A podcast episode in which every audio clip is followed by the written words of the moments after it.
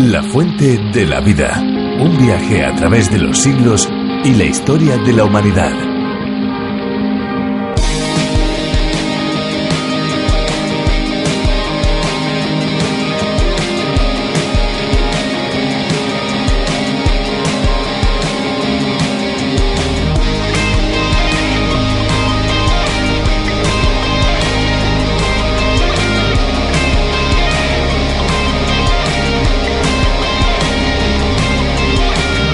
Muy cerca de aquí, en nuestro vecino país, Francia, se encuentra una de las playas más escondidas y bellas de todo el territorio. Está situada entre Marsella y Cassis y se conoce con el nombre de Calanque d'Embo. La verdad es que no es sencillo acceder hasta ella, de hecho solo se puede llegar por mar o a través de complicados y montañosos senderos. Una vez finalizada la expedición, en dicha playa reina el silencio, la arena blanca y gruesa y un inquietante conjunto de agua tranquila y cristalina.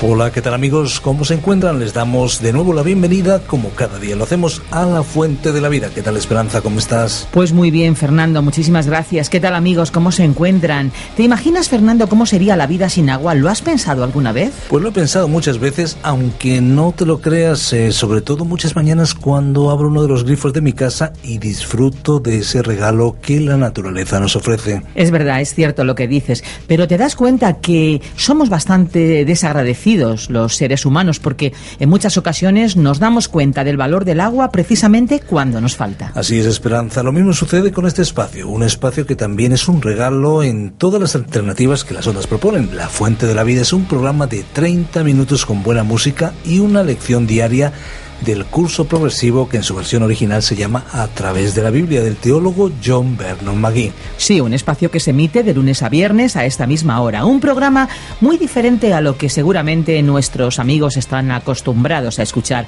Un espacio que para España ha sido traducido y adaptado por Virgilio Bagnoni. Les recordamos que si tienen preguntas, dudas o alguna inquietud espiritual pueden ponerse en contacto con nosotros. Al finalizar el programa de hoy les daremos una dirección electrónica para que puedan hacerlo y no se olvide que podemos enviarles, si así usted lo desea, los bosquejos y las notas de este libro que estamos estudiando en este momento. Muy bien, Fernando, pues llega el momento de escuchar una canción, ¿te parece? Me parece muy bien, vamos a escucharla.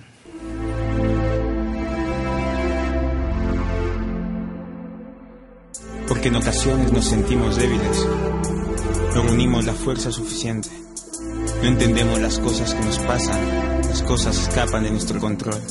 El corazón pregunta, la razón se escapa, el mal escupe todo de todo, el azar se esculpa. Fuerzas flaquean y cicatrices se crean en el corazón. Sientes que no hay luz, te frustra tu situación. No piensas en nada, solo sientes, mientes. Solo ves oscuridad siempre. En tu silencio gritas, tus gritos son mudos. Eres vulnerable y el corazón va desnudo, nudos. En tu garganta no encuentras razones. Lágrimas trazan el curso de tus emociones. Los ojos se empañan, la desdicha acompaña. Flores mustias con angustia ves por las mañanas. Cargas pesadas hacen el dolor intenso. La soledad solante ya te ves indefenso. Antes de amanecer, todo está oscuro. Los golpes del presente te hacen fuerte en el futuro. Sé fuerte, recoge los trozos partidos. Levántate algún día, todo esto tendrá sentido. Sonido dedicado a todos los seres humanos. Por cuando la vida gira y con el corazón gritamos.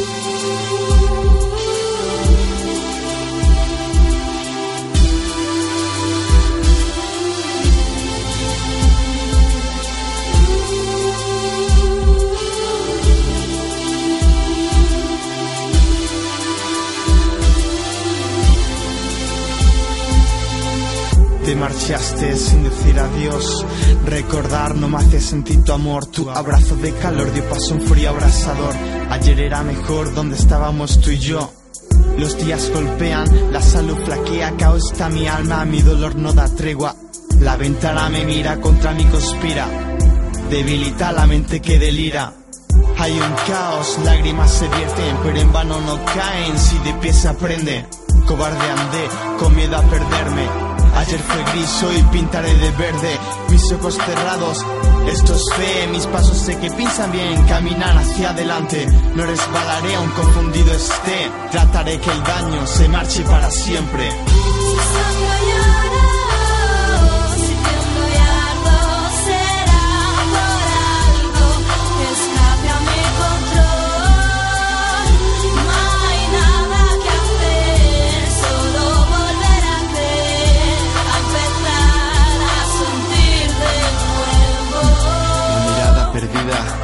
luz apagada. La música encendida no apetece hablar de nada. Una mirada nublada traspasa la ventana. Una pesadilla vives, quieres que acabe mañana. Solo un minuto más para comprender, para disfrutar e imaginarte otro despertar en el que la pena no haya venido Llene tu corazón de dolor y castigo. Un suspiro dice todo, las palabras no salen. La sonrisa que esconde que los consejos no valen. En la educación de los hijos es importante los límites y las órdenes claras de los padres o responsables. Inculcar la responsabilidad de la obediencia es fundamental para la formación de su carácter. Enseñar a nuestros hijos que la desobediencia trae consecuencias es parte de ese proceso. A los niños que por sistema no se portan bien, hace falta imponerles algún correctivo por sus desobediencias para que aprendan sobre lo que han hecho. Hay mucho debate hoy en día sobre cómo educarles adecuadamente, pero se supone que nadie pondrá en duda la necesidad de orientar a los hijos de tal manera que aprendan a no hacer lo incorrecto y que eso les lleva a cometer malas cosas. Sí, hablamos de consecuencias positivas y negativas para cada comportamiento.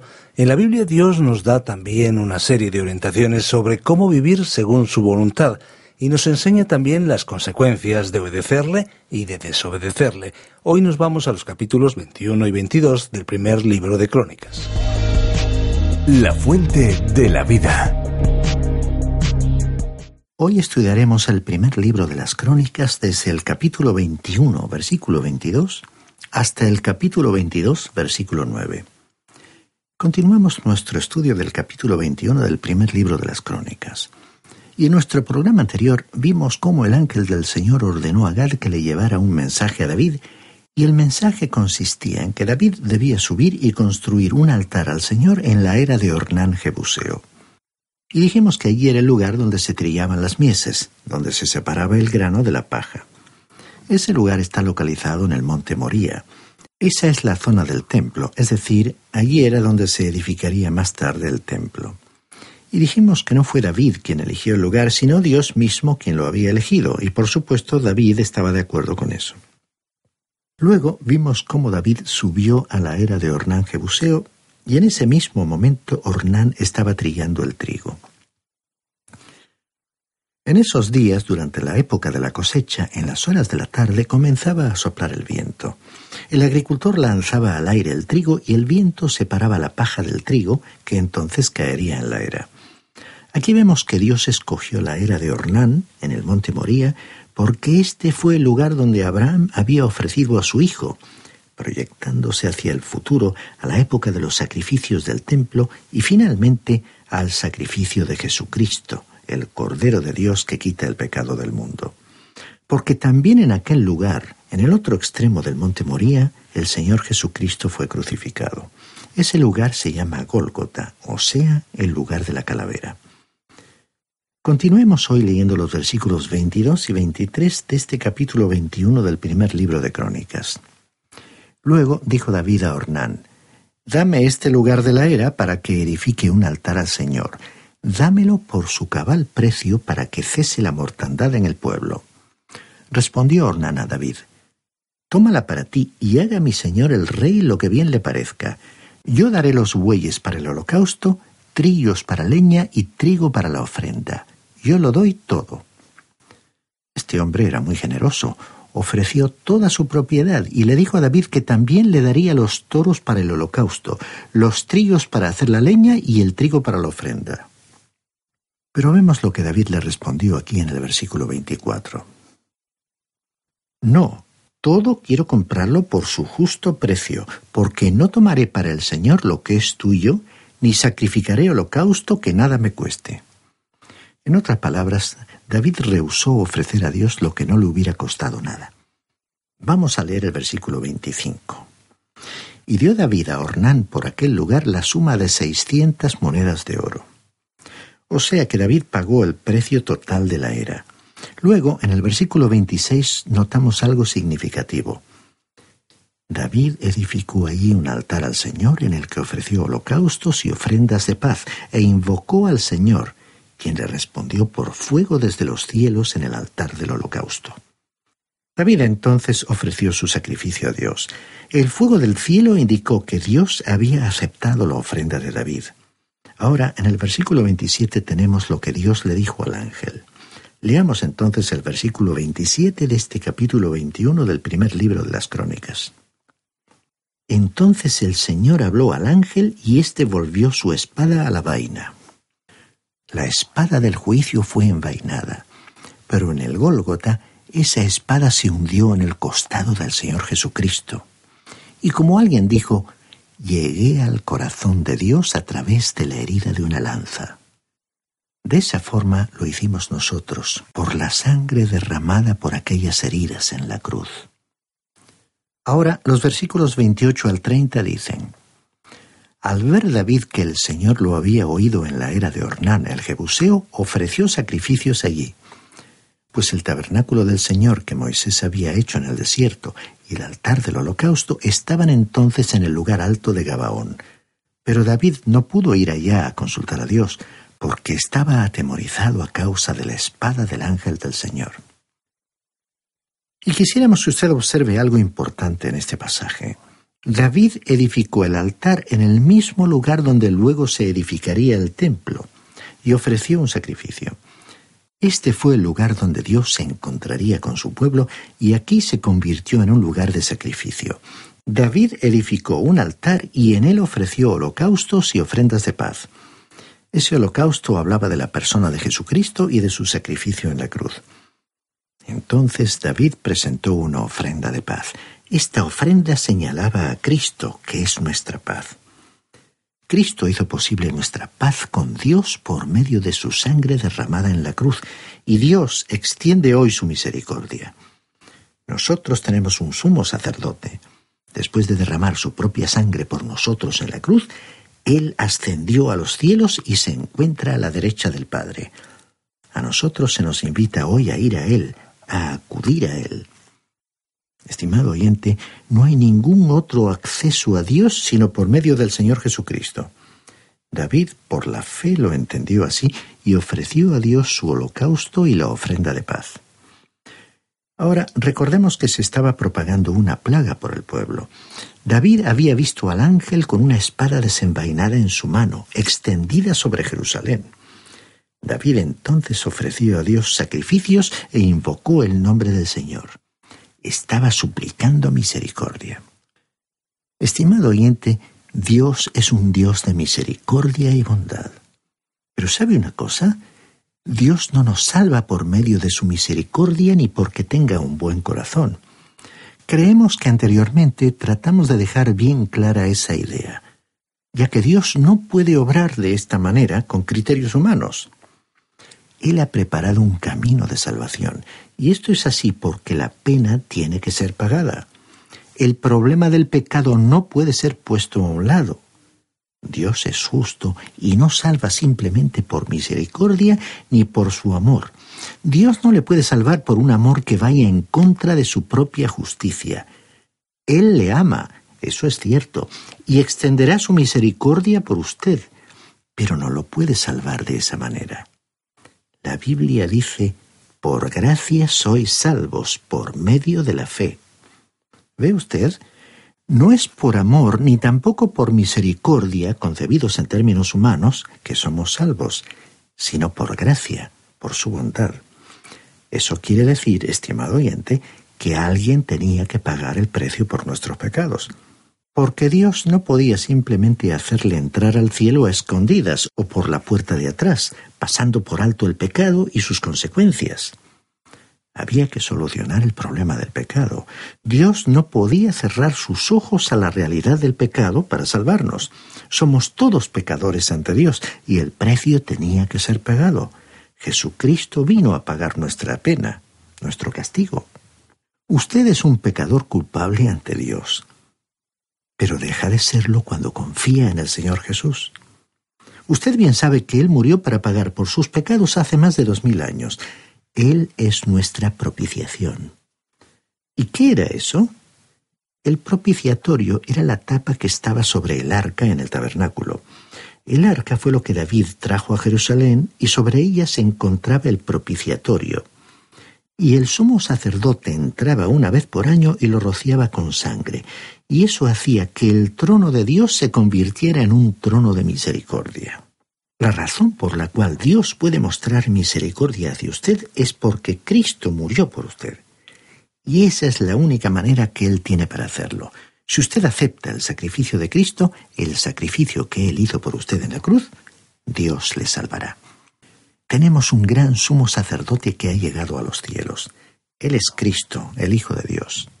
El escritor a los Hebreos, en el capítulo 4 de su carta, versículo 15, dijo, ¿Por qué no tenemos un sumo sacerdote que no pueda compadecerse de nuestras debilidades, sino uno que fue tentado en todo según nuestra semejanza, pero sin pecado?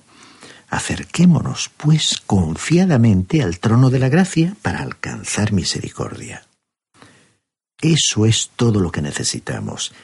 Misericordia y hallar gracia. Eso es algo más de lo que necesitamos, porque Él nos salva por gracia para ayudarnos en los días de necesidad y de debilidad frente al mal. La razón por la cual Dios puede ser misericordioso, la razón por la cual Dios puede salvarle por gracia, es porque Jesucristo murió por usted, estimado oyente. Ese es el mensaje que tenemos aquí.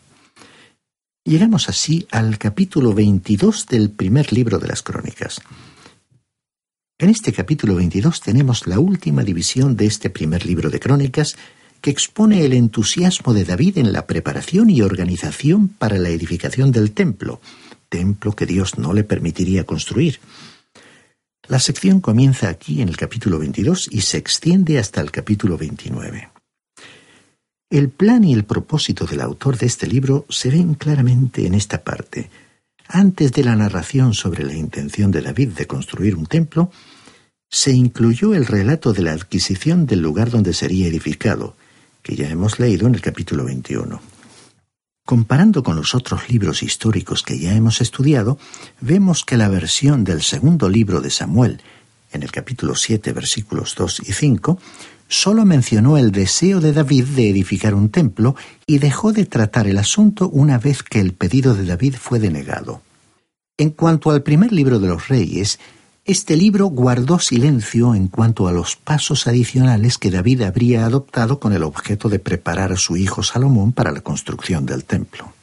Sin embargo, en Crónicas, aun no negando el hecho de que Dios dijo que David no construiría el templo, en Primera Crónicas capítulo 17 versículos 4 al 12, se destacó que a David se le permitió preparar los planes y los materiales para el proyecto.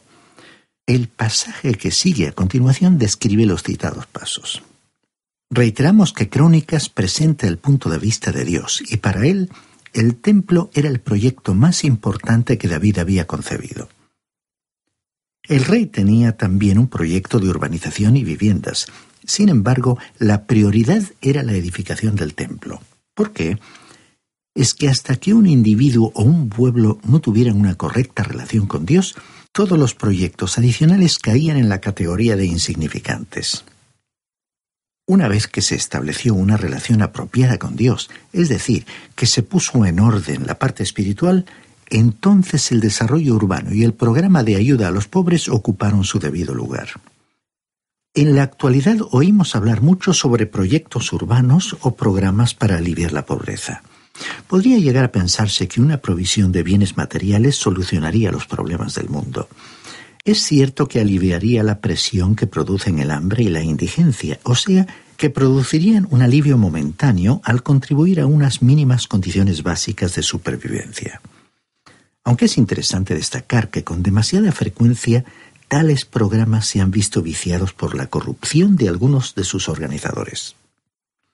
Así es que siempre vamos a parar a la misma conclusión.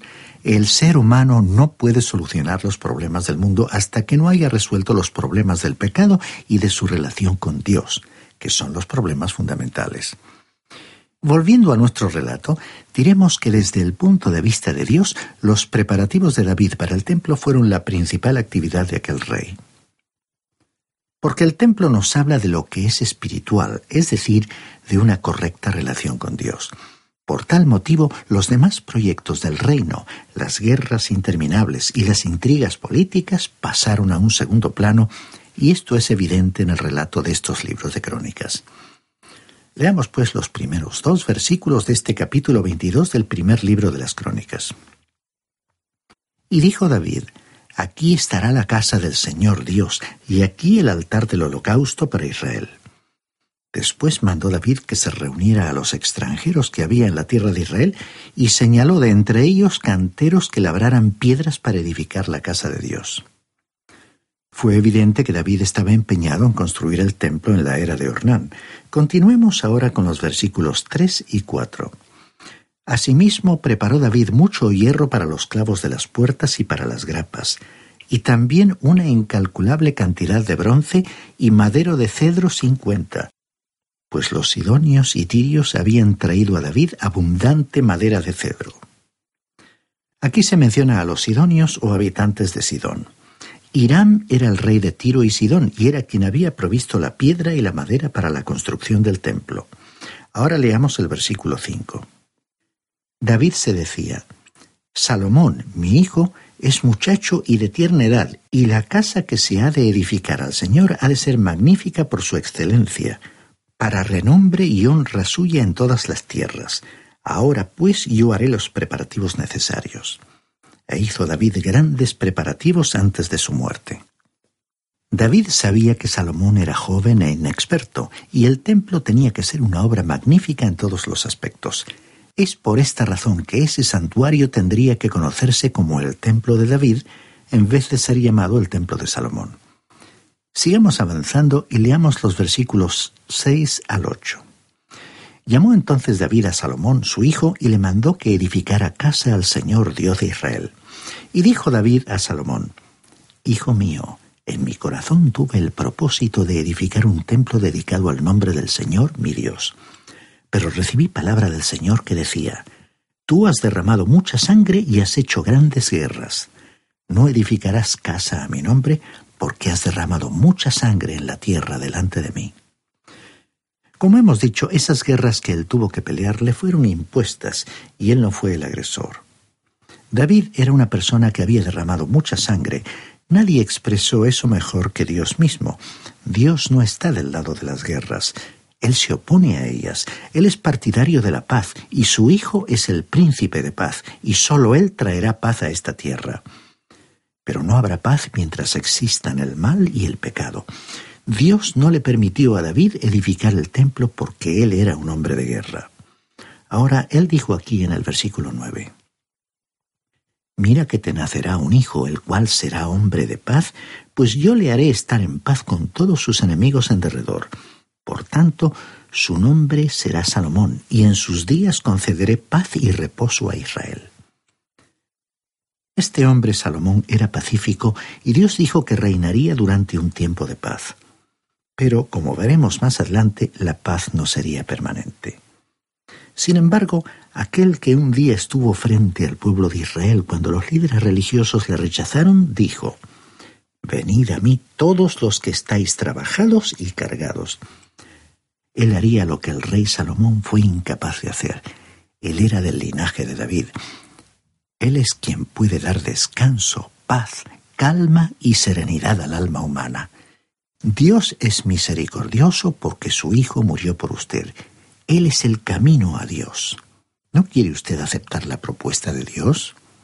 Y en este capítulo, concretamente en los últimos versículos que hemos leído, encontramos a David hablando con su hijo Salomón explicándole los motivos por los que Dios no le dejaría edificar el templo, por haber sido un hombre de guerra y tener sus manos manchadas con sangre.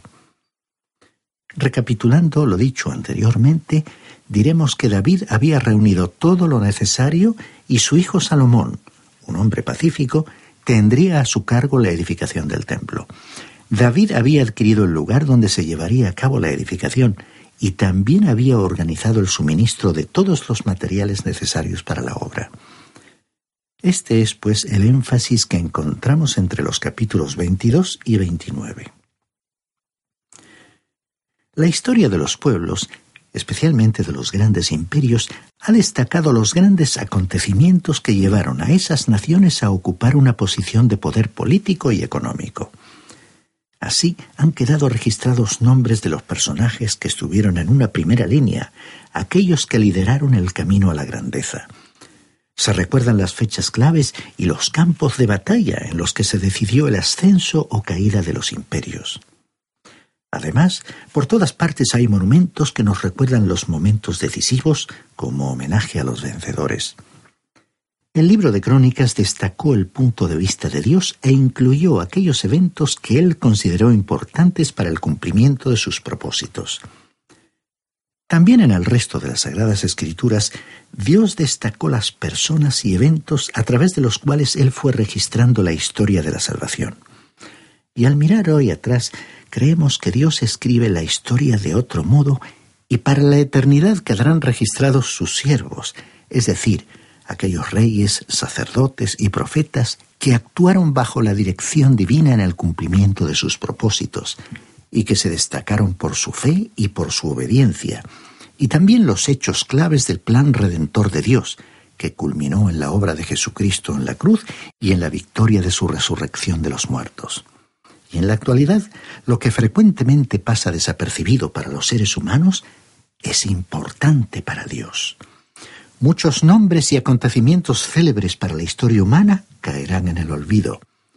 Pero Dios registra en sus anales la obra de sus mensajeros que proclaman su mensaje por todo el mundo. Él tiene en cuenta sus sufrimientos, sus privaciones y sus nombres, los nombres de aquellos a quienes Él recompensará, permanecerán por toda la eternidad. Y así, mientras el sistema del mundo prosigue su accidentada marcha, sin prestar mayor atención a la situación moral y espiritual de las personas, y contemplando cada vez con mayor indiferencia todo lo que se relaciona con Dios y la persona del Señor Jesucristo, al relatar la parábola de las cien ovejas, registrada en Lucas 15, el mismo Jesús destacó que hay alegría en el cielo por un pecador que se arrepiente. ¿Qué le parece, estimado oyente? No sabemos si usted goza del reconocimiento justo de la sociedad en que actúa o en qué medida es valorado o la dimensión del afecto que a usted le profesan sus familiares y amigos. Pero resulta que Dios le ama, indiferentemente de su origen, raza o condiciones sociales y culturales. Usted es importante para Dios. Por ello, le rogamos que se sienta usted incluido e invitado a responder al mensaje profético del profeta Isaías, que en su capítulo 45, versículo 22, dijo, Volveos a mí y sed salvos todos los pueblos de la tierra, porque yo soy Dios y no hay ningún otro. ¿No quiere usted aceptar su invitación? Él ha sacudido cielo y tierra para poder llegar hasta la puerta de su corazón. Él no avanzará más allá de ese lugar. Él dijo en el libro de Apocalipsis capítulo 3 versículo 20, Yo estoy a la puerta y llamo. Si alguno oye la voz y abre la puerta, entraré a él y cenaré con él y él conmigo.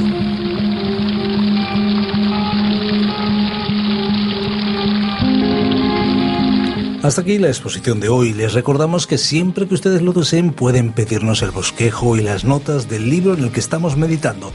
Lo pueden hacer en nuestra dirección electrónica o bien en nuestro teléfono info arroba radiocadenadevida.com info arroba radiocadenadevida.com o bien teléfono 91 422 0524 422 0524. Si lo prefieren ustedes, pueden también escribirnos a través de vía postal. Lo pueden hacer al apartado de correos 24081, código postal 28080 de Madrid, España. Hemos de decir también que si desean volver a escuchar este espacio o alguno de los anteriores, pueden hacerlo en www.lafuentedelavida.com. Acompáñenos también en las redes sociales. Recuerden, lafuentedelavida.com y también a través de la aplicación que tenemos preparada para todos ustedes. Muchas gracias por habernos permitido entrar hasta donde ustedes se encuentran. Muchas gracias por acompañarnos en esta aventura y no lo olvide, hay una fuente de agua viva que nunca se agota. Beba de ella. Este ha sido un programa de Radio Transmundial producido por Radio Encuentro, Radio Cadena de Vida.